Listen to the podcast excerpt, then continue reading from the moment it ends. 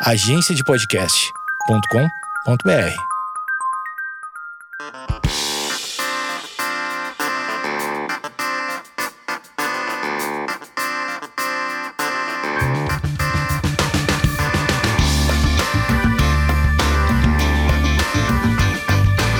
Esquizofrenóis no ar, essa semana estou com ela, um grande ícone da comunicação das melhores vozes, que é aquela voz que traz jornalismo, credibilidade, aquela voz que ela, ela é aveludada, ela traz, ela traz informação, ela traz entretenimento, ela traz tudo que a gente aprendeu na escola de comunicação e, e traz também o que? O aconchego. Ela é Maria Cândida. Maria Cândida, todo mundo conhece, porque se você teve uma infância vendo o Gugu, você sabe quem é ela. E se você não sabe quem é ela, de alguma forma você sabe, porque agora ela bomba nas redes sociais. Ela também, ela está no É de Casa. Ela agora ela é uma pessoa, uma pessoa que ela mostra as redes na televisão de um jeito que a gente entenda.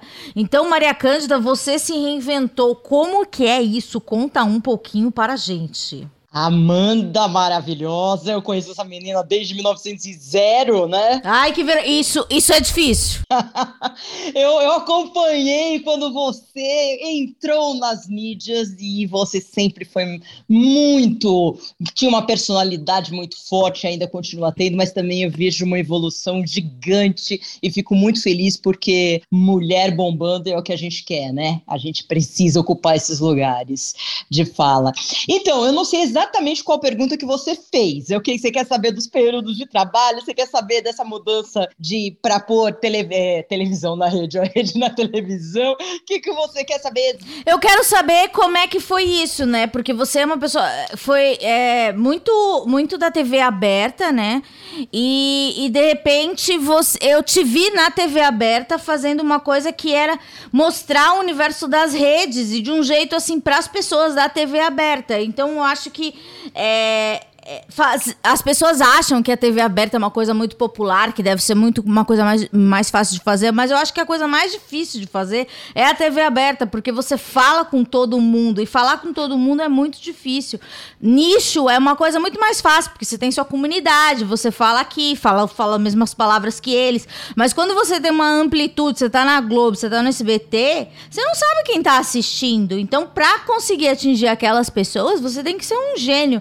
Eu queria saber essa, essa transformação, né? Como é que você foi, foi conseguiu levar o universo das redes para um programa de sábado de manhã? Então, eu concordo com você que a TV aberta é, é um desafio, né? Eu sempre falo, né? Eu nasci analógica, eu nasci em 1971, tenho 50 anos hoje, 30 já de televisão, praticamente, que eu comecei em 92 no jornalismo impresso, 91, 92, e, e comecei em 94 na TV, numa afiliada da Globo em Santos, e aí eu migrei, né? Às vezes, até é, no podcast pode falar tudo, né? As pessoas falam, é, Globolixo, Globolixo. Eu falei, gente, eu passei por todas as emissoras. O que vocês não podem falar de mim é que eu, eu sou de determinada emissora, porque hoje eu até me entendo, Amanda, como uma pessoa realmente muito aberta, assim, e que está levando, é, como você falou, é, parte do meu conhecimento, que eu, como analógica, entrei faz três anos, meu canal no YouTube está fazendo três anos, entrei no digital, eu amo o digital,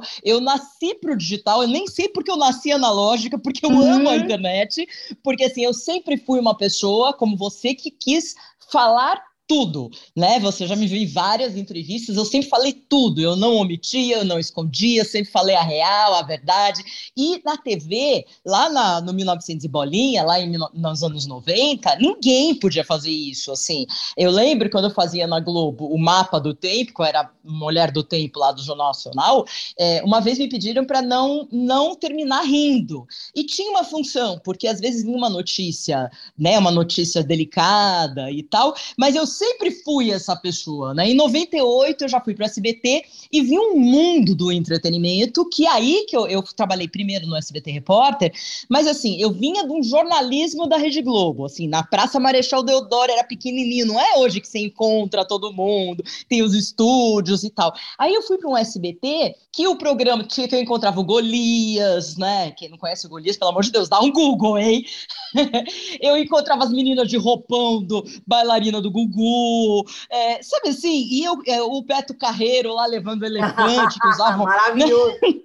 Não é? Porque assim, usavam né, os animais no palco, e assim, eu falei, gente, eu tô no circo, assim, circo no, no sentido que, assim, foi muito diferente entrar nesse entretenimento. Só que em 98, eu já comecei a ver isso daí, comecei a me libertar da, desse esquema um pouco que eu tinha sido treinada, que foi maravilhoso, porque é um super profissionalismo na TV Globo, e eu fui treinada lá nos anos 90. Mas era um esquema de não podia repetir palavra no link, entendeu? Era uma coisa assim, não, não, não, é que nem hoje, que a gente para, dá risada, volta. Não numa coisa, claro, numa notícia, né, que tem que ser uma notícia séria e tal. Mas eu sempre até fui vista e, e com uma certa discriminação que eu não conseguiria fazer alguma coisa séria, porque uhum é, porque eu era muito extrovertida e via sempre as coisas mais positivas. Não, não é positiva, não é? Isso aí também é. Né, não, não é boba, assim, não é isso. É, é assim, sei lá, eu, eu era esse jeitão, que é o jeitão que a internet aceita muito, uhum. mas que a TV nunca aceitou, a não ser em programas que eram programas mais do entretenimento. E como eu comecei jornalista, minha, minha, minha formação é como jornalista, eu acho que que vindo a internet, eu não respondi a sua pergunta ainda, mas. A gente está chegando. É, vindo da, do jornalismo, que é uma coisa de, de apuração e de informação e de seriedade, com o entretenimento e as redes sociais hoje, eu consigo assim juntar que a minha formação, que a responsabilidade de você colocar alguma coisa no ar, porque hoje na internet você tem de tudo, você tem influenciador de tudo que não fala a verdade, que não fala. Então assim, é, é importante, ou, não, ou se não tiver essa formação, ter uma consciência e uma responsabilidade muito grande, porque sai merda, entendeu? Posso falar merda? Não pode. Claro, pode falar tudo. É, na TV eu não posso falar merda, não posso falar foda, não posso falar. então, assim, obviamente que na TV não dá para falar palavrão, essas coisas, mas eu tento levar um pouco dessa descontração da TV e como eu estou assim no dia a dia, é hoje eu consigo, por exemplo, hoje a Globo me aceita. Há 10 anos atrás, talvez não. Eu voltei para a Rede Globo depois de 20 anos, porque, porque não daria certo há 10 anos porque ela, a TV, a Globo não estava aberta. É, e o jornalismo ainda não. Agora que, que tem esse mix e tal, mas muito do jornalismo, obviamente, que não está aberto para essa descontração que a internet tem, essa verdade que a internet tem. Por isso que eu não me considero uma pessoa. Eu sou nativa da televisão aberta, né? Até nunca me contrataram na TV fechada, nunca, justa porque me achavam popular demais. Entendo. Eu vi, ah, você é, você é popular demais, entendeu? É, você não é a cara da TV fechada, porque a TV fechada era uma coisa mais rica, mais MTV, mais cool, e eu era a pessoa do Gugu, entendeu? Assim, uhum. ou do, de uma TV aberta, né? Então, então é isso. Então, assim, eu tô tentando, já tô há três anos, no, vai fazer em setembro na TV, na TV Globo, que eu voltei, e lá eu estou construindo é, um canal, eu sou apresentadora do Bem-Estar aos sábados, e eu tenho um quadro quinzenal que é para mulher madura. E lá eu coloco as minhas redes, eu, eu coloco pergunta das minhas seguidoras, e elas ficam. E elas gravam no celular as perguntas e tal. E parece que as suas coisas também são feitas, né? Eu acho que elas não são feitas no celular, mas você faz uma linguagem mais internet, né? Imagina. Tudo que eu faço é feito no celular. Ah, é? E eu comecei com o celular, assim, eu tinha o celular 8, né? não é o 8 já é bom, né? O iPhone 8, mas, mas eu comecei porque eu comecei a me gravar, entendeu? Eu come... Porque assim, a, a internet, para mim, é, é, seria uma evolução natural. O mundo virou um mundo digital, tem uma, né? Virou um mundo digital. Uhum. Então, assim, como eu sou uma comunicadora, é, é, meio que natural eu ser uma influenciadora e tal. Uhum. o que eu fiz é que eu me segmentei muito, que já vem num caminho que depois até posso falar sobre isso, desde que eu escrevi meu livro de mulheres, viajei o mundo e tal. Já venho nessa segmentação, mas a TV nunca permitiu a segmentação. Pelo contrário, como você mencionou aí, é, Quando você fala, ah, eu quero fazer alguma coisa para mulher de 40 mais, né? É, putz, mas é ter todo mundo assistindo. Só que a mulher de 40 a mais, que está chegando nos 40 ou 40 a mais sem limite de idade, ninguém fala para ela. Ninguém, pelo contrário, ela é assim, é que a gente está em São Paulo, né? Quem está no Rio ou em grandes cidades, nas metrópoles, até tenho um movimento de desconstrução e tudo isso. Mas o Brasil é machista pra caramba ainda. Tá lá nos 40, 45, é velha. Na menopausa, você já tá morta. Que eu... Acabou pra você. Acabou para você, mulher, entendeu? E geralmente a mulher não construiu, ela largou tudo para ficar com aquele companheiro, ter os filhos, cuidar dos filhos, ela se ferra porque nesse momento que ela arruma outra, é aquela coisa de você fez 50, vou te trocar por duas de 25. Isso vale muito ainda pelo Brasil. Acontece muito. Ainda falo, olha, ainda ameaçam, né? Vou te trocar por duas de 25. Cuidado!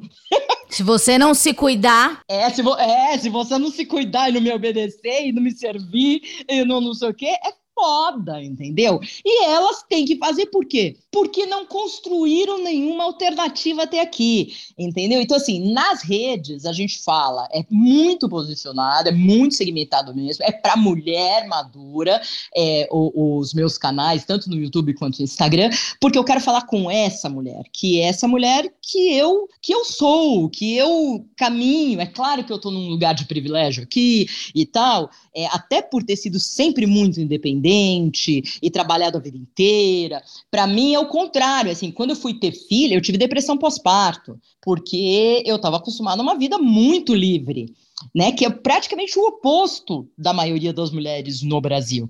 É, eu sei que para muitas mulheres que estão ouvindo o podcast, que estão acostumadas com essa linguagem, já são mulheres que estão num outro momento. Mas eu volto a falar, como eu vejo pesquisa de TV aberta e tudo, o público, assim, eles não têm, não, não ouve ainda, com, as, com o 5G, com não sei o quê, os vídeos vão pipocar, o país ainda tem um caminho aí para chegar em tudo isso. Até o final da década, a gente vai ter a internet explodindo. Então vai chegar o nosso momento, Maria Cândida. Exatamente, vai. Daí eu não vou estar mais na TV. Aí eu, eu espero que eu não precise. Não que eu espero que eu não precise. É, é, é, talvez eu espere que eu não precise, porque assim, na TV é, precisa um exercício. Assim, imagina uma pessoa que faz live de uma hora, o tempo todo, fala com o seguidor. É, é, é muito difícil. E eu. É muito difícil porque é bem. É bem. É pouco tempo. Né? O quadro que eu tenho né, no Bem-Estar, ele tem 12 minutos, 15 minutos, é muito pouco, assim. Pra TV é grande, mas pra internet você que a pessoa faz lives de horas e horas e, e cria uma comunidade e, e, passa o tempo falando com as pessoas, né? É uma conversa contínua que não, que não acaba. Eu queria falar sobre, é, sobre a, o seu histórico, né? Você falou é, que teve depressão pós-parto, mas antes de ter depressão pós-parto, tem uma, uma coisa muito curiosa na sua vida que a sua avó ela passava por momentos de depressão e alternava, né, momentos de internação é, ao longo do ano, dos anos, e, e você nunca associou a sua depressão, né? Não sei se após parto ou se você teve antes, com a, a, a, relação genética com a tua avó. Em que momento você pensou, falou assim, nossa, tem tudo a ver, a gente tem o mesmo sangue, vai ver que, que, que é por isso. Exatamente. É assim, a minha avó materna, é, eu, eu, eu não lembro dela como uma pessoa viva, sabe assim, uma pessoa é, que, por exemplo, eu já tive depressão, eu vou contar aqui, é, pós-parto, depressão sem pós-parto. Antes de ter sua filha, você já teve depressão, antes do pós-parto? Não. Tá, a primeira foi pós-parto. Foi meu primeiro gatilho. Até então, é, eu não tinha nem pensado. Eu tive minha filha com 34 anos, eu já tenho 50 eu não tinha nem pensado que eu poderia seguir, é, assim, eu nem estudava, não imaginava um negócio desse, porque assim, e daí eu comecei a linkar quando eu tinha 40 e depois da minha depressão pós-parto, principalmente quando eu, eu tinha uns, estava chegando nos 40, 42, que quando eu tive a segunda depressão, né, que aí eu fui para psiquiatra mesmo. Na depressão pós-parto não foi foi intensa, mas eu, eu me mediquei, mas não precisei de acompanhamento psiquiátrico. Uhum. A segunda depressão, que eu já vou contar, eu caí no meu camarim. Eu nunca tinha tido uma crise de pânico. Eu caí no meu camarim, fui arrastando até o telefone, vou deixar esses, e chamei minha produtora no telefone, falei, eu tô morrendo. E, e de lá da Record, eu fui direto ao psiquiatra, e aí eu fiquei uma semana fora do ar, foi quando a Cris Flores me substituiu no programa da tarde, que eu fazia à tarde, e eu não queria mais fazer o programa. Então, assim, é, depois eu, eu, já, já chego lá, mas vamos pela ordem cronológica. Tá. Então, a minha avó materna, ela teve depressão, é, depois dos 30 anos, que eu sei, né, que eu tentei descobrir, depois dos 30 anos, quando ela se separou, ela ficou com três filhos e tal, ela começou a entrar num processo depressivo, que também deve ser genética, e só que ninguém sabia de nada disso, né? Ela, eu lembro dela, quando eu era pequena, em hospital psiquiátrico, porque eu ia visitar, os hospitais psiquiátricos tinham aquele jardim, assim, uhum. é, não, era, não era assim para louco, né? Acho que tem níveis de hospitais psiquiátricos, mas assim, era, ela ficava lá e ela, eu lembro que ela assim, sabe aquela, aquela ideia de vó que faz bolo, que é bacana, uhum. que te abraça e tal? Eu nunca tive essa avó e eu não sabia por quê. Porque minha, minha avó sempre esteve doente né? Ela uhum. tomava remédios fortíssimos, porque imagina naquela época os remédios, né? Foi nos anos 70, vai, eu tinha uns seis anos e tal. No final dos anos 70, imagina, não tinha esses remédios que tem hoje, ninguém falava nada, não, os tratamentos, eu não sei nem se ela tomou choque, essas coisas, sabe? Que a gente vê. Para você, a sua mãe falava, vamos visitar a vovó no hospital. Isso. E você nem sabia que doença ela tinha. Nada, não, não. Eu, eu, lembro desses flashes de sempre ir na minha avó em hospital psiquiátrico ou ia na casa dela, mas assim, em alguns momentos pouquíssimos eu vi ela mais assim é, viva, né, um pouco uhum. mais feliz. Ela cozinhava para gente, sempre tinha uma comida legal e tal. Mas assim, na maioria, eu diria que 90% das vezes eu vi minha avó medicada, olhando, assim, sabe aquela reunião de família? Ela tá lá sentada e olhando para os nada. É ausente. Ausente, né? Que você fica, eu assim, que eu tive isso no pós-parto, que eu olhava para o teto e, e eu, eu, parecia que eu estava em mundo, assim, parecia que eu estava nesse mundo do metaverso, do Matrix, sabe assim? Eu não, eu não conseguia entender, assim, nada, eu não tinha nem consciência, assim, eu chorava o tempo todo, era um uma loucura. Então, assim, eu entendo essa ausência, ainda mais com medicações pesadas. Uhum. Então, assim, ela ficava dopada o tempo todo. Ela ficava dopada. Então, é, foi esse o quadro que depois que eu tive minha segunda depressão, eu entendi e comecei a analisar por que. Você associou. É, porque a, imagina que se foi, foi há 10 anos atrás que eu tive minha segunda depressão, foi 2010. O gatilho foi quando meu pai faleceu, ele faleceu num acidente, é, ele caiu de um, de um prédio, que ele foi fazer uma inspeção, é, ele, ele era engenheiro elétrico, ele saiu de casa e nunca mais voltou. É. Então foi uma tragédia e, e, juntou algumas coisas. Eu, eu tinha tido a, uma, a, a, crise de pânico em maio, mais ou menos, de 2009. Aí eu fiz uma viagem, tive algumas crises mais leves, porque eu já estava medicada.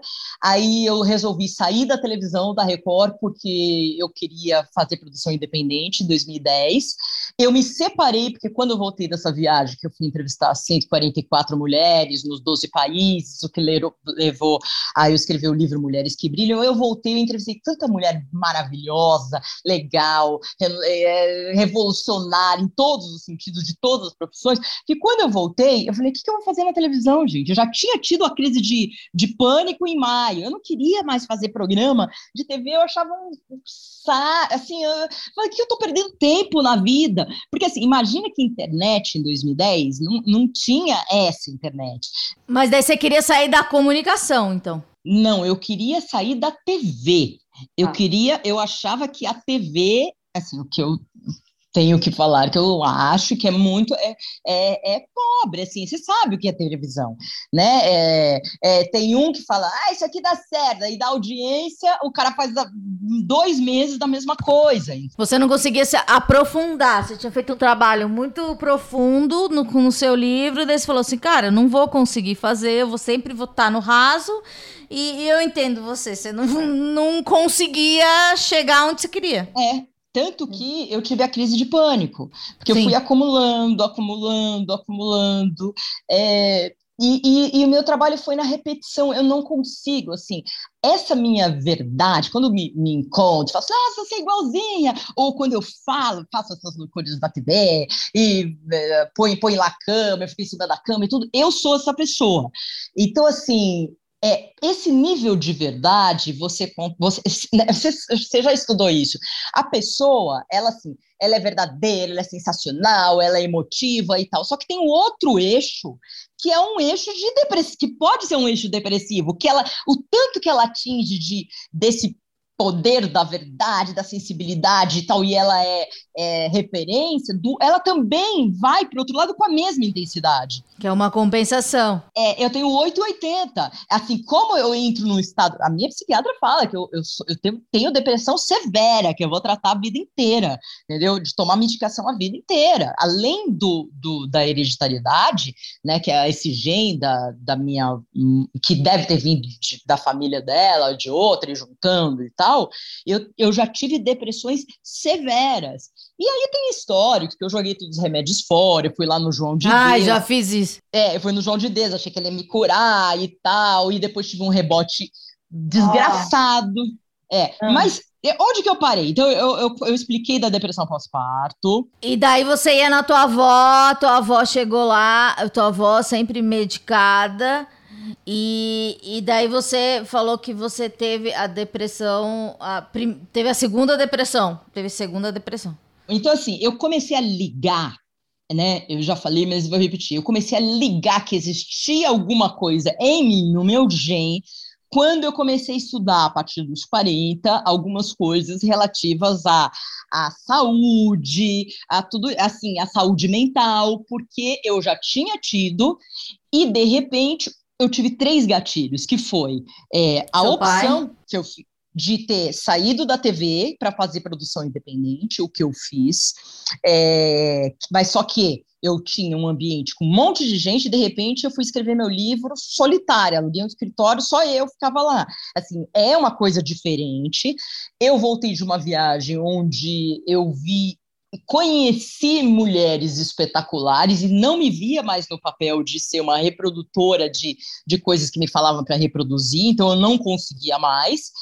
O meu, eu terminei meu casamento de comum acordo no final dessa viagem, quando eu voltei, porque já estava bambeando dois anos, e aí a gente finalmente decidiu terminar, é, mas foi difícil para caramba, porque a gente tinha uma vida boa, fiquei 10 anos casada, foi ótimo, a gente é amigo, a gente tem uma filha maravilhosa e tal. É difícil separar, né? Mas, mas não existia mais o laço. E meu pai é, morreu nesse acidente. Então, assim, juntaram vários gatilhos ao mesmo tempo. Daí eu caí. Aí eu caí, eu nem sei como eu consegui lançar o livro em 2011.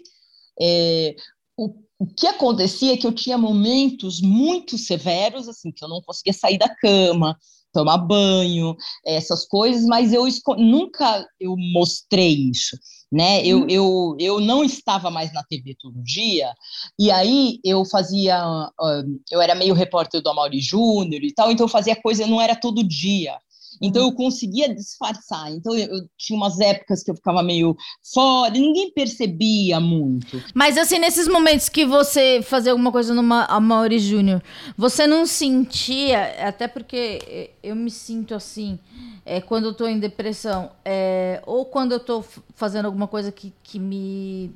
Eu preciso de alguma, alguma uma carga de energia. É, quando você fazia essas coisas mais esporádicas, não parecia que você tinha corrido uma maratona e você precisava, sei lá, de três dias ou uma semana para compensar, tipo, sei lá, ficar sem falar com as pessoas, porque isso, isso também é uma coisa muito difícil de você explicar, né? Porque você está lá eu não gosto dessa palavra, performando durante três horas numa gravação. E daí, sei lá, vai 12 minutos no ar. E, e daí aquilo consome a sua alma, a sua existência, aquele pouco de energia, porque você tá em depressão, né? Então você tá na bateria ali no, no na reserva. E daí, quando você chega em casa, você precisa literalmente dormir e, e passar alguns dias assim hibernando, porque a depressão já existe isso. Você passava por isso, você passa por isso, você tem esse momento de recarga? Hoje não, né? Porque eu, eu, minha depressão é controlada, uhum. né? Eu, eu, eu, sou medicada e acompanho e faço terapia com psiquiatra e tudo, né? Psicoterapeuta.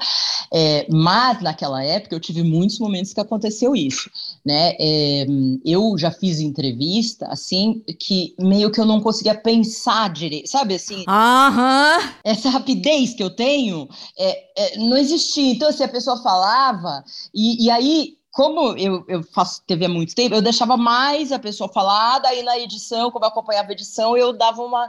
Eu, eu, eu conseguia fazer a coisa não, não. Uma dúvida que eu tenho, eu também sofro desse mal, né? E também sofro da rapidez. Você acha que as pessoas percebem quando a gente tá nesse delay? Porque isso é uma coisa que é uma interna nossa. Só a gente sabe a nossa rapidez. Então eu tenho a teoria que as pessoas não percebem percebem. É quando chega num estado, num estado, um estado já mais é, severo, né? Percebem porque você fica muito lenta, né? É como e é uma lentidão, não é uma lentidão que você fumar um baseado, né? É uma lentidão é, de e é uma lentidão com tristeza né? Hum. A pessoa que tem depressão, ela sabe assim, é um sofrimento. Tanto que quem não tem, por exemplo, a minha mãe não tem depressão. Ela não, uhum. não é assim, ela já passou por milhares de situações na vida, falando, mãe, isso é muito forte, assim. A minha mãe, no começo, como não teve nenhuma informação sobre isso, e ninguém falava e tal, ela viu a mãe dela, e, e, e eu ter, eu acho que ela trabalha, assim, era horrível para ela ver Entendeu? Então ela falava, ah, levanta aí, que todo mundo fala, levanta, não sei o que e tal.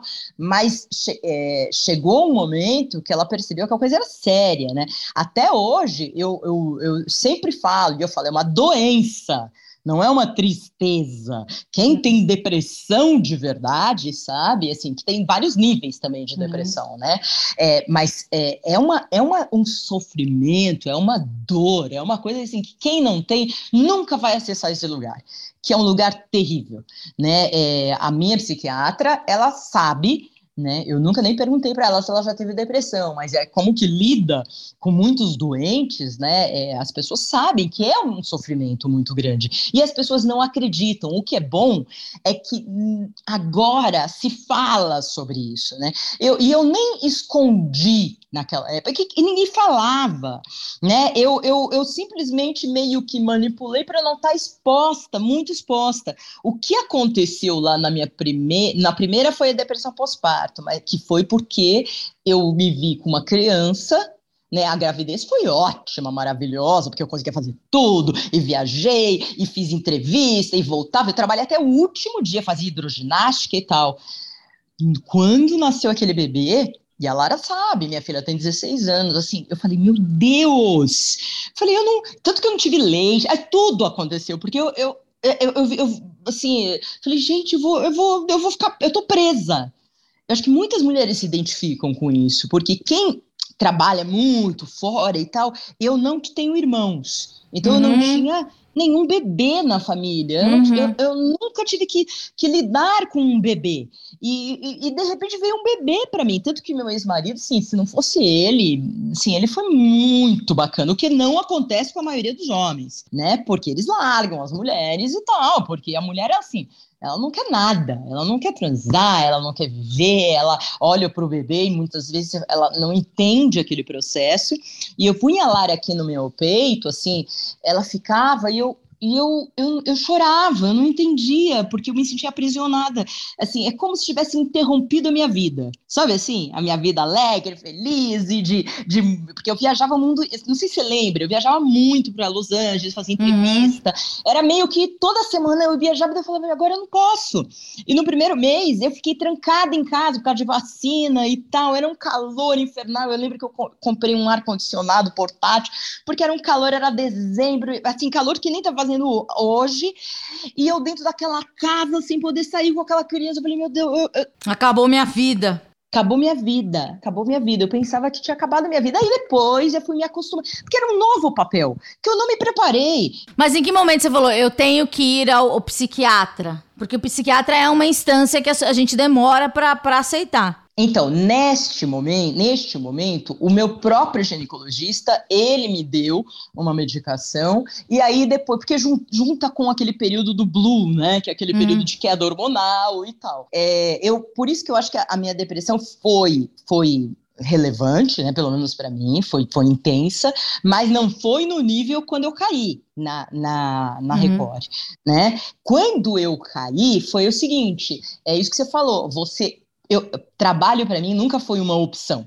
Eu tenho que trabalhar, né? Eu sou uma mulher que eu vivo do meu trabalho e sempre vivi. Com 20 anos já era independente é, e, e, ganhava o meu dinheiro, já trabalhava, eu sempre trabalhei. E assim, eu, eu sou uma família de classe média e tal, mas eu tenho que trabalhar. Então, assim, não, é, é não dava para eu não trabalhar.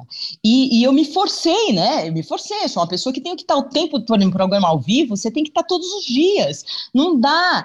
E, e aí eu fui me forçando, me forçando, me forçando. Eu não sei quantos meses durou isso daí, mas eu fui numa insatisfação, insatisfação, insatisfação e não falava nada, não falava nada e ia e fazia e fazia e sempre estava ótima e de boa e não sei o que e tal. Só que um dia o meu organismo me, me interrompeu a crise de pânico veio e eu comecei a ter. É, eu estava dirigindo, indo para Record, para o meu programa, era uma. É, comecei umas duas e meia, era tipo meio-dia e trinta, eu tava indo, eu comecei a me sentir estranha, essa coisa de você não estar tá naquele mundo. Parece que tem uma sobreposição. Desassocia. É, é, é, eu não sei nem explicar como que é isso, você entende, porque você uhum. já teve, né? E não sei se tem, mas quem já teve sabe o que, que é. E eu não me sentia naquele corpo e comecei a me sentir muito mal, mas não sabia o que, que era, porque eu nunca tinha tido essa crise de, de, de pânico e tal. Eu eu entrei no meu camarim, isso que eu falei, daí eu, meu corpo não aguentou, é, assim, eu caí, caí mesmo, como se tivesse desfalecido, só que não desmaiei. E aí eu comecei, eu fui arrastando, como eu falei, para o telefone, chamei a Aline, minha produtora, é, e falei, eu, eu tô morrendo. Quando, de repente, abriu a porta, a minha diretora, me colocaram no sofá e foram umas cinco pessoas e eu, e eu comecei com o típico crise do pânico. Depois eu fui estudar e vi que eu comecei a sentir muita dor no peito e eu achava que eu ia morrer. Então isso dura o quê? Minutos, mas parece que, é, é que uhum. são, sei lá, parece eterno. E aí levaram água, me abalavam e não sei o que e tal. E nesse momento eu, eu, eu melhorei e eles falam, não, você não vai morrer, você não vai morrer. E aí o, chamaram meu, meu ex-marido, né, o Oscar, e ele já já chamou uma psiquiatra, já, já não, eu já fui direto. Tanto que eu saí do camarim, ele, tá, ele eu saí meio, eu saí, eu não saí andando. Eu, se eu pudesse, eu teria saído carregada, mas eu fui assim, eu fui abraçada nele, sabe assim? uhum. é, para ninguém perceber. E depois eu soube, o José Amâncio, que foi meu diretor depois, é, que até faleceu recentemente, é, que foi diretor de várias coisas lá na Record, ele falou para mim que foi visto de uma forma muito ruim isso lá que achava que eu tinha tido, eu não sei exatamente, porque eu nunca cheguei a conversar com isso detalhadamente, mas, é, e o que a gente vê hoje, hoje que, hoje que a gente critica, que as empresas olham e falam, ela tá louca, ou ela tem hum. alguma coisa e tal, me viram naquela época como uma coisa estranha, entendeu? É, e, E aí foi que eu já queria sair, e a Cris Flores começou a entrar, porque ela já fazia. É minha amiga, Cris, né? Ela, assim, ela segurou uma barra para mim. Teria ido outra pessoa, mas ela, ela sabe, assim, ela foi testemunha desse processo, e muitas pessoas lá da Record foram. Só que as pessoas não entenderam naquela época, foi em 2009, né? É, porque ninguém tinha tido até então, né? Que era um Sim. burnout que eu tinha tido. Ninguém falava em burnout, Sim. mas eu tinha tido isso.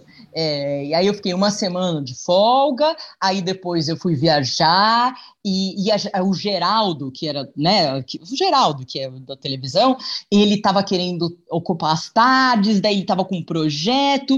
Eu lembro que quando o Paulinho, que é diretor até hoje, mas ele saiu, foi para Fox, voltou e tal, ele falou assim, ele me ligou, eu estava no, tava em algum lugar, assim, tipo praia e tal, com a minha filha.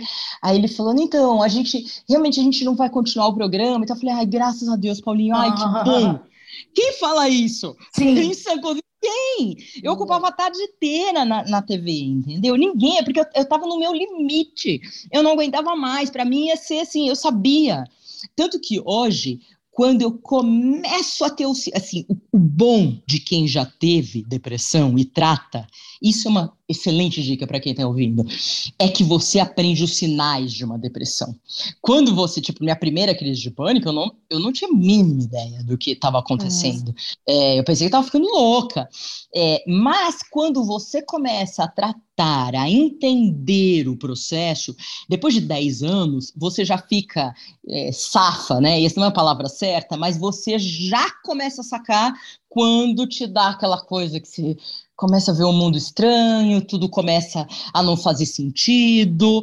É, as gavetas ficam todas misturadas na vida, sabe? Aquela coisa, Sim. o trabalho já mistura, aí você começa a ficar infeliz em tudo, você começa a misturar tudo, que, que daí você já liga pro seu médico e fala assim, eu acho que eu, que eu não tô bem, né? Uhum. E eu já passei por processos de, isso que você falou, jogar todo o remédio fora, porque quem, é assim, a saúde mental, problemas de cabeça, como não é muito estudado, muito falado, graças a, a bom Deus e a gente que está falando cada vez mais, é, as pessoas estão entendendo que, e a pandemia também entendendo que é um problema que as pessoas têm que se medicar e tudo, antes, ah, tomar remédio para depressão, ou para saúde mental, ou para crise de pânico, eu vejo muitas amigas que tiveram crise de pânico que não querem se medicar. Porque até parece que é uma opção, né? Quando a gente joga o remédio fora, a gente fala assim: não, a partir de hoje eu vou controlar. Controlar o quê, né? Como se a gente tivesse um problema de diabetes e falar, não, a partir de hoje eu vou controlar o açúcar do meu, do meu sangue, vai estar totalmente regulado. Não é assim, não é a força do pensamento. Muito legal seria se força do pensamento. O pensamento negativo vem, não adianta a gente pensar em árvores ou florzinhas. Não, a gente não vai pensar em árvores e florzinhas e bebezinhos fofos. Não vai aparecer isso na nossa cabeça. Então, é tanto que quando você entra nesse estado, não adianta nada, assim. É, tipo, bota um filme, uma comédia romântica. É, vai ser hilar. Vamos pro Ibirapuera agora, a gente vai se divertir. Não, a gente não consegue. Então, eu entendo, porque assim, as pessoas não sabem. Não sabem, é. Então, assim, não imaginam, parece que é uma falta de reação. E isso que você falou, não é não depende do nosso controle, né? É, é uma coisa do, do seu organismo, do seu físico, do seu, da sua genética, talvez, entendeu? Ou de, das quedas hormonais intensas, mas assim, é do seu corpo, não adianta. Ou das circunstâncias também na casa da pandemia, né? Tipo, é claro que, que eles falam, nossa, eu não tô bem. Claro, muita gente perdeu emprego, muita gente não tem dinheiro para comprar gás de cozinha. Isso realmente abala a vida de qualquer pessoa, né? Então, é, existe, tem a coisa interna, tem os gatilhos externos e, e tem a genética. São muito, muitos fatores. Agora, você imagina você ter a genética é, e é, ter os fatores externos. Entendeu? Como é difícil. Por exemplo, nesse momento pandêmico, é, muitas pessoas que de repente estavam sem ativar o gatilho e tal, o gatilho foi ativado. Sim, e gente que nunca teve contato com, com, com, com o sofrimento, né? Isso. E aí, antes da sua outra pergunta, se puder falar, assim, é que é muito importante as pessoas entenderem e, e pensarem nisso, que uma pessoa que tem pressão alto, alta, ela vai tomar remédio a vida inteira. Uma pessoa que tem lá diabetes, ela vai tomar o remedinho a vida e vai tomar, ela vai ter que é, é, aplicar insulina. Por que a pessoa com um problema de saúde mental, que tem, assim, não são todas que precisam tomar medicação, mas por que é, a gente tem tanto preconceito com a medicação. Por quê? É, qual é o problema? Né? Essa, essa, essa, essa coisa de você é louca ou você não sabe controlar a mente porque você é incapaz, você não é persistente, é muito cruel. É uma doença, não é uma simples tristeza. Né? E, e mesmo as tristezas, as pequenas perdas, assim, são muito difíceis na vida, sabe? É, precisa ter um pouco mais de empatia. Precisa ter mais empatia e também ser menos cruel com a gente, né? Porque às vezes parece que a gente se trata muito mal, né? E, e, e exige muito da gente. É claro que nem se falou. Ai, estava com uma demanda de trabalho muito alta. É claro que em um momento você vai cair, né? Não é? Nosso corpo não foi feito para exigir tudo isso.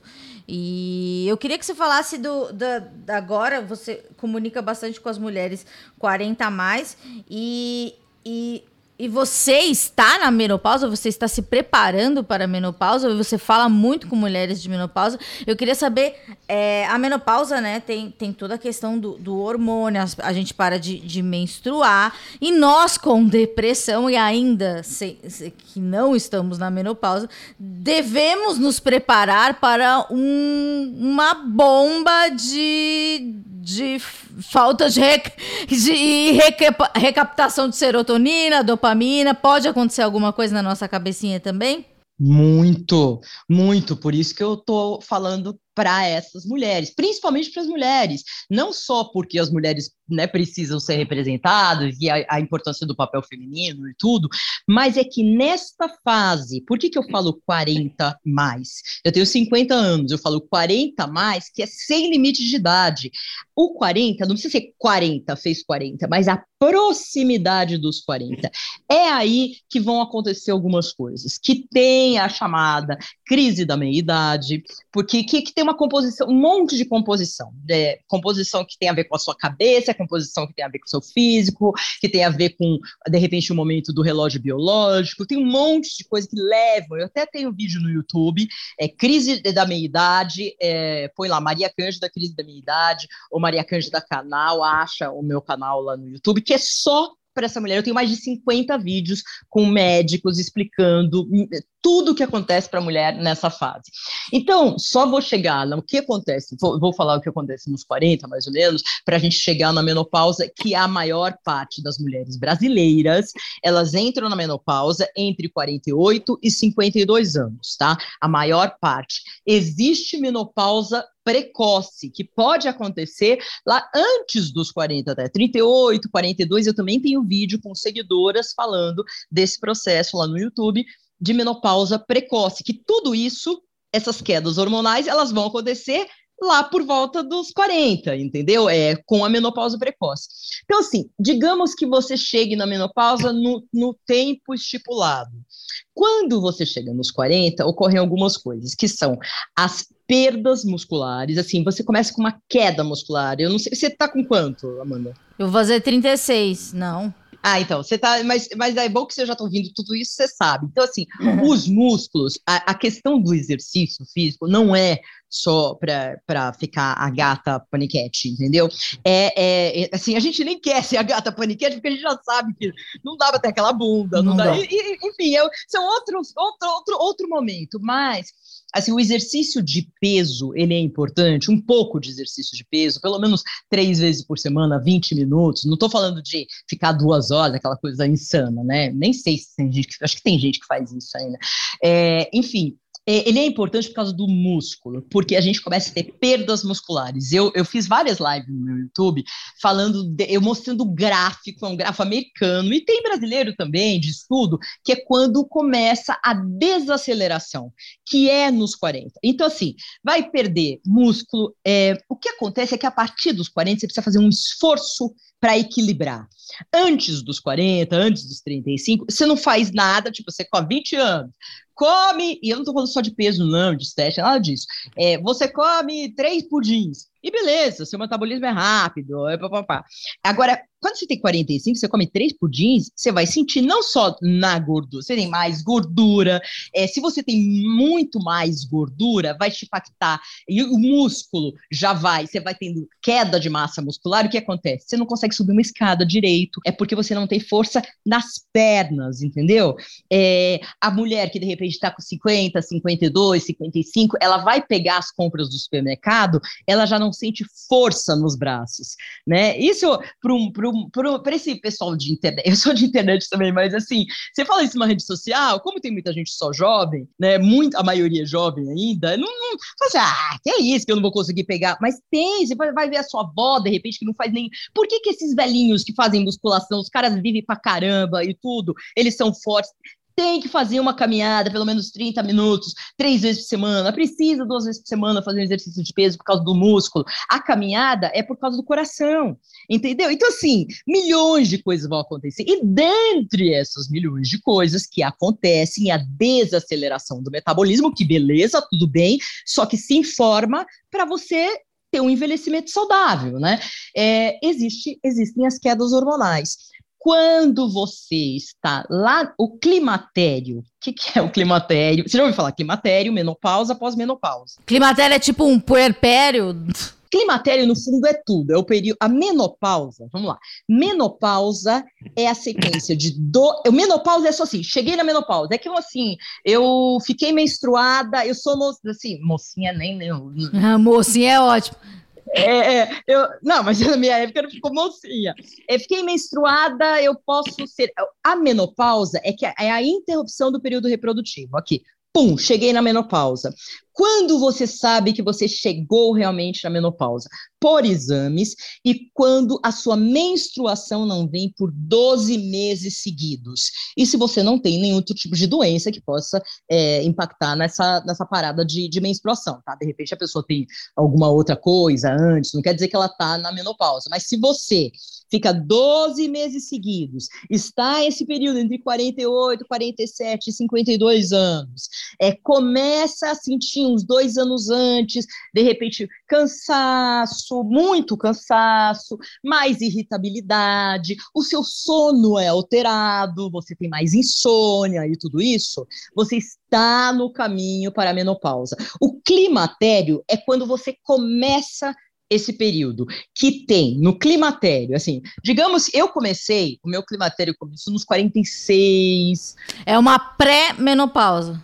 Isso, é como se fosse a pré-menopausa, que é como se seu corpo tivesse te avisando, ó, é, você vai entrar, né? O corpo é, o corpo é tão, tão sábio, né? O nosso organismo, você vai entrar aqui. Então, eu tô já há dois anos, tem mulher que não sente nada, tá? E nem na menopausa, são poucas. Mas tem mulher que não tem nada na menopausa. Eu tenho uma amiga, a Suzy Rego, a atriz Suzy Rego, né? Que ela não sentiu nada Nada ah, na menopausa. Não teve calor, não teve insônia, não teve nada. Você acredita? E, assim, ótimo, tem mulheres que não sentem, mas a maioria sente, e eu já vou te falar coisas assim que, que é foda, né? Então, assim, este período, você entra no climatério, qual é o primeiro dado? Você vai começar a sentir que a menstruação não vem todos os meses. Então, ela vem um mês, aí três meses ela não vem, aí depois ela vem cinco meses seguidos, aí depois dois meses, três, ela não vem de novo, entendeu? É, é começa, o seu organismo começa a pensar, olha, vai começar, né? Uhum. Muitas mulheres, eu tive muita irritação.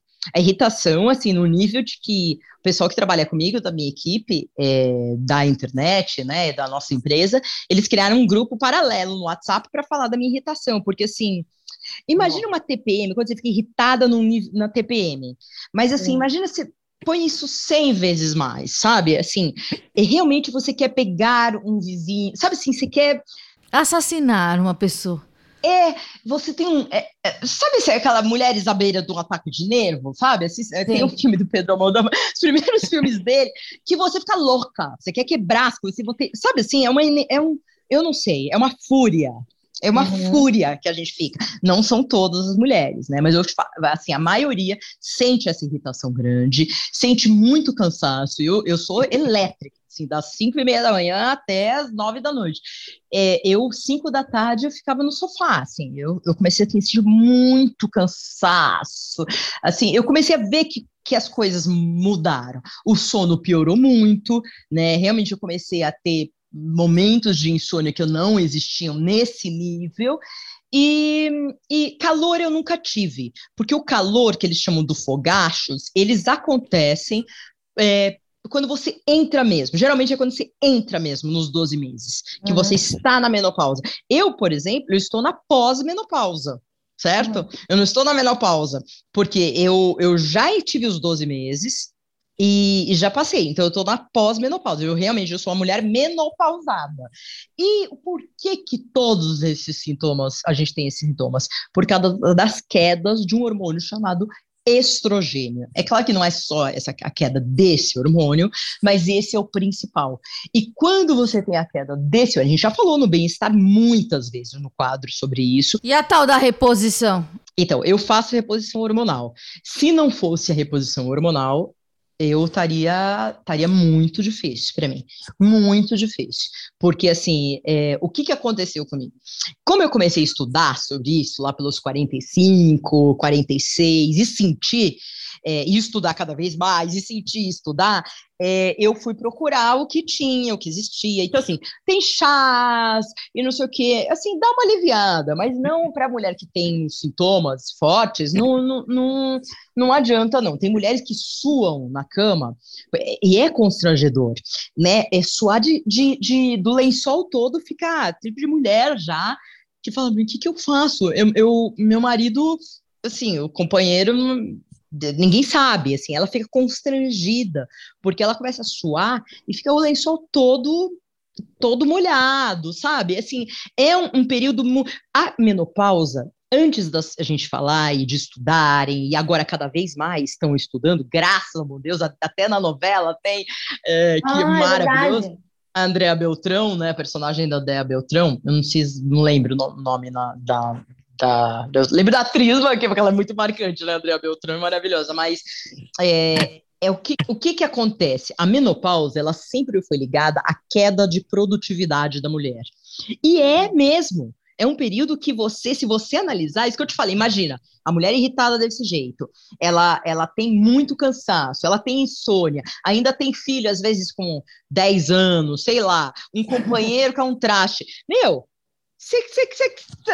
é pouco, assim, é, é, é, pouco que eu falo assim, ela cai de, depressão é bichinha. Mas daí se assemelha com a depressão e quem tem tendência a ter depressão possivelmente vai ter uma depressão? Possivelmente. Tem vários dados médicos que falam por causa dessa queda hormonal. É quando você tem a depressão pós-parto, tá ligada também à queda hormonal, certo?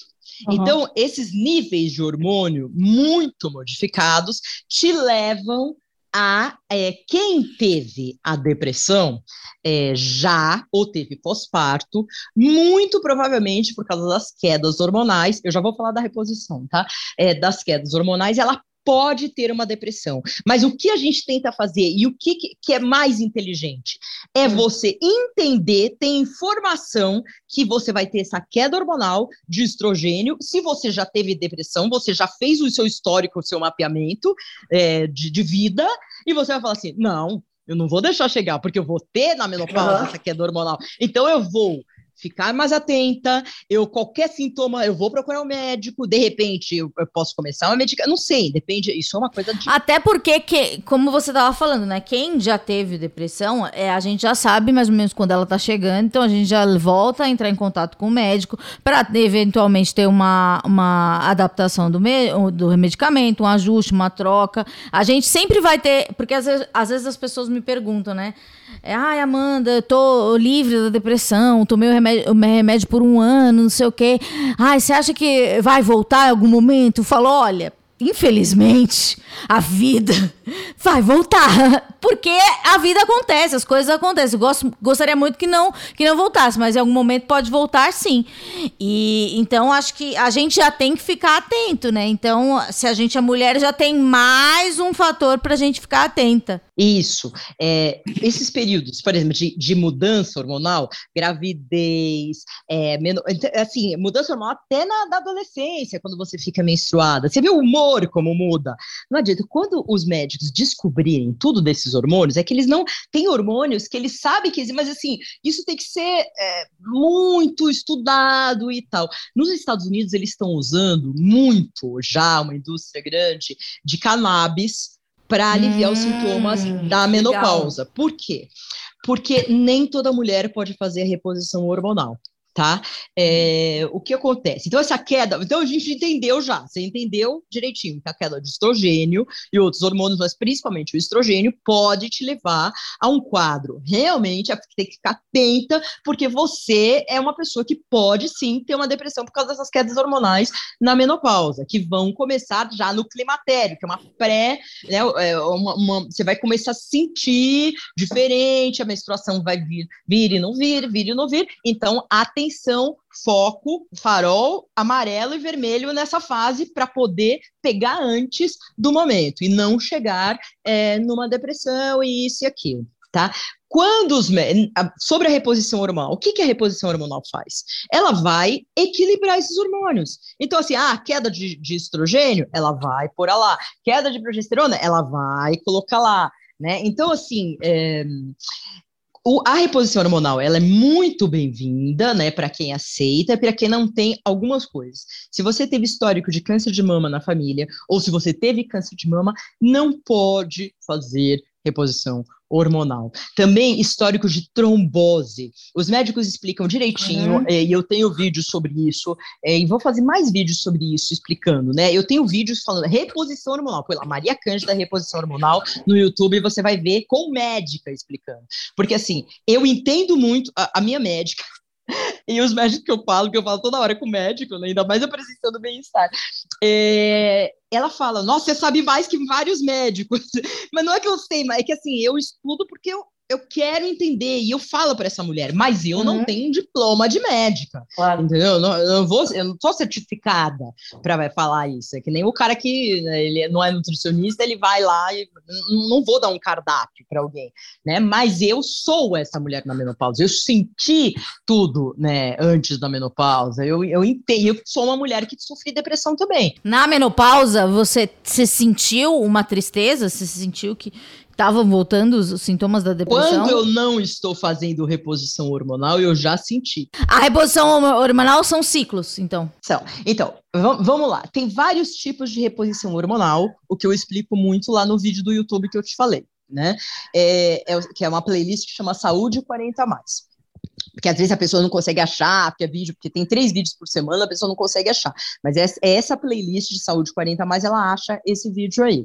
É, tem vários tipos de reposição. Você pode fazer por comprimido, você pode fazer, que tem no SUS, tá? Você precisa uhum. só passar, você, você vai passar por um médico, ginecologista, ele vai é, orientar o quanto de, de, de oral que você tem que tomar e funciona tá?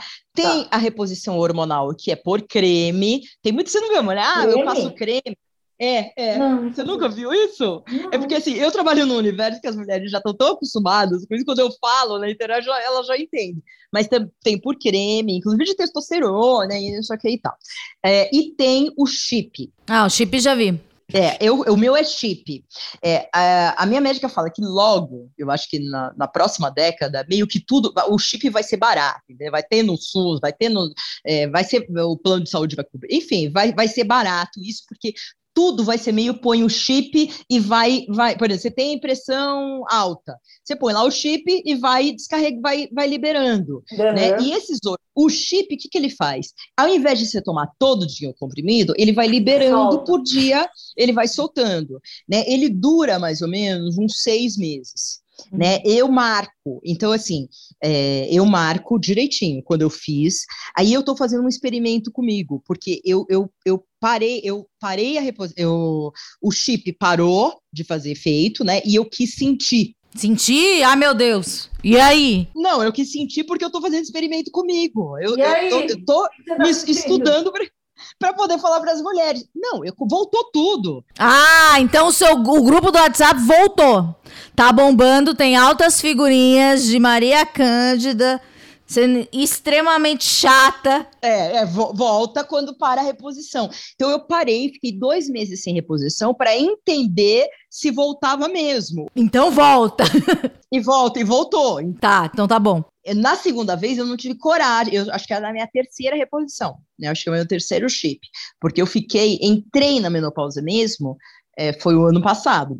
Então, assim, eu tô fazendo a repo... eu comecei a reposição antes de, de ter esses 12 meses seguidos, porque eu já estava com sintomas. A mulher pode fazer antes, já, já no climatério, se ela tem indicação do médico, tá? Eu comecei antes, uns seis meses antes de entrar oficialmente na menopausa.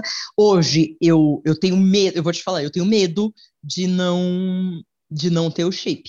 É aquela coisa quando você tem um remédio de ansiedade na bolsa, você já já sente, já te ajuda na ansiedade. Então, mas é, não é uma questão do remédio só, é uma questão realmente física, porque eu testei e vou testar de novo. Você diz que até, tipo, essa fraqueza de levantar a sacola do mercado, você sente isso? Não, não, mas não é, não. Isso é porque a mulher, o que que não, não. Essa perda muscular, não, não é da menopausa em si. O que acontece na menopausa é que você vai, é, ele, ele como assim acelera os processos que já começaram nos 40. 40. O que tem bruscamente que acontece é essa queda hormonal. E isso a partir da menopausa é para sempre ou tem um dia que para? demora uns 10, 15 anos aí, tem mulher que.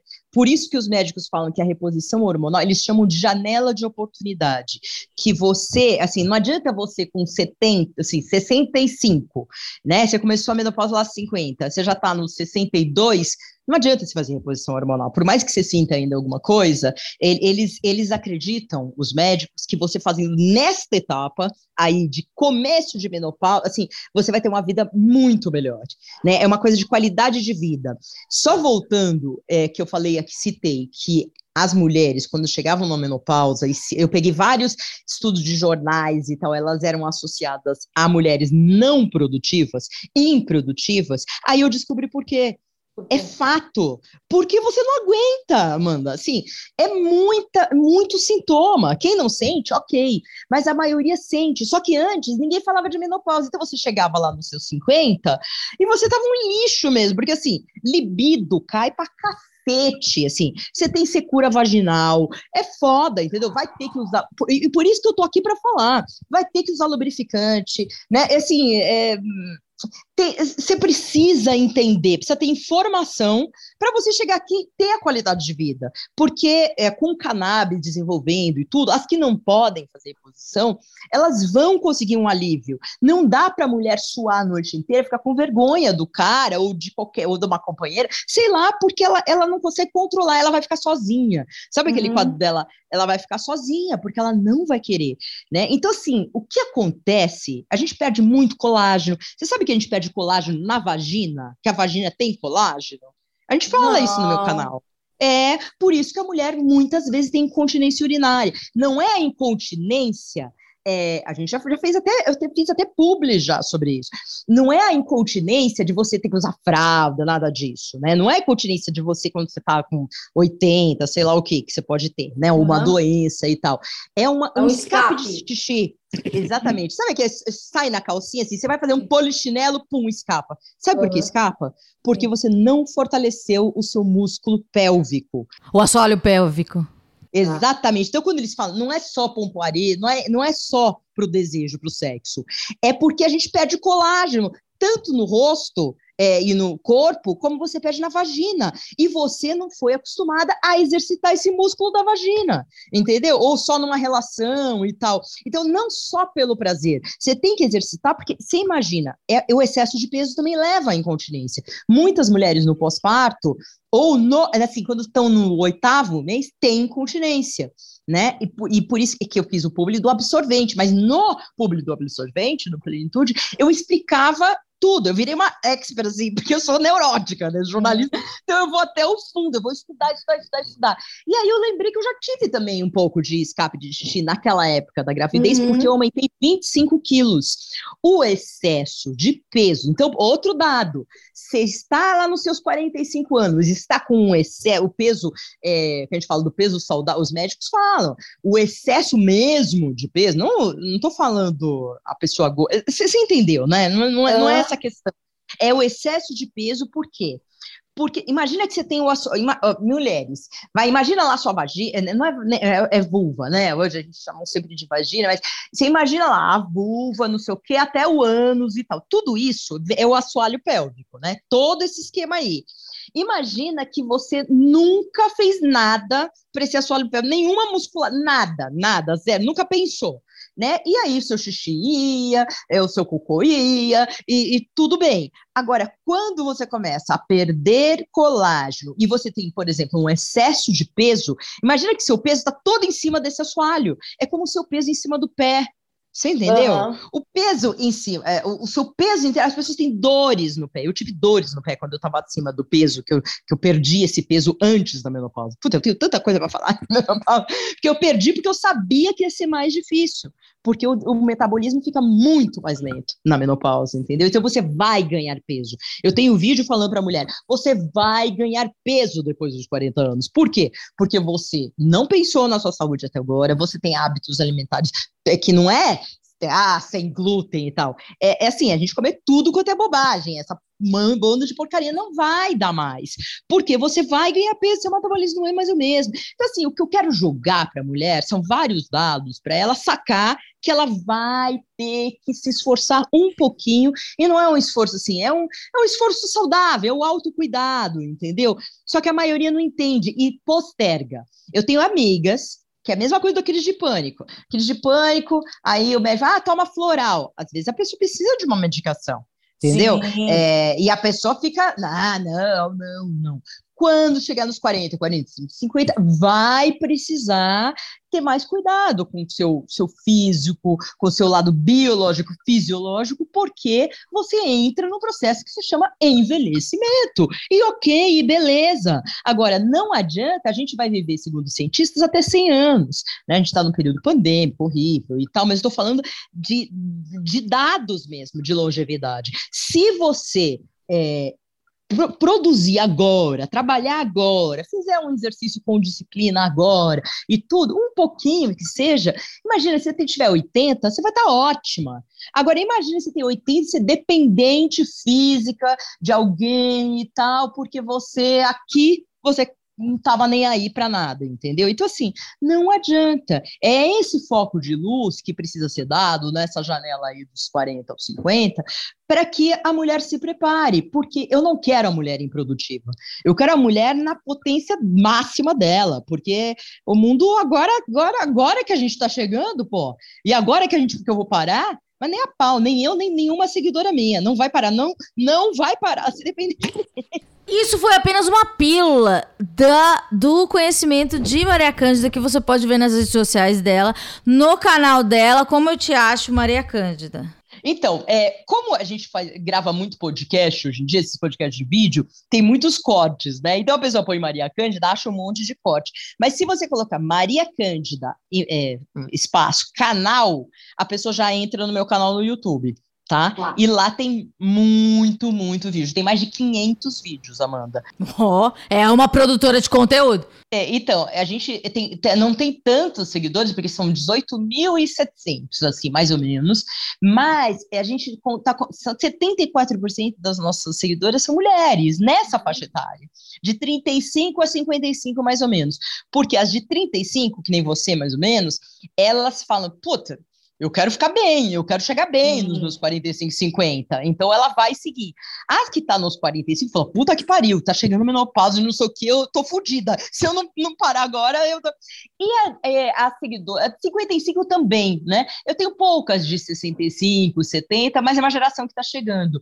É, o YouTube, essas mulheres veem o YouTube como um, uma coisa de adolescente ainda. Elas não, né, assim, é muito, né? Você vai dar sua mãe e tal. Não entra no YouTube né? Sua mãe de repente entra, né? Porque ela tá mais acostumada. E o Instagram?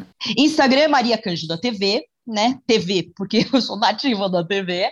E, e, lá tem muita coisa, mas assim, vídeo com conteúdo mesmo, explicação desses períodos e tal, mais no YouTube. Então, é isso.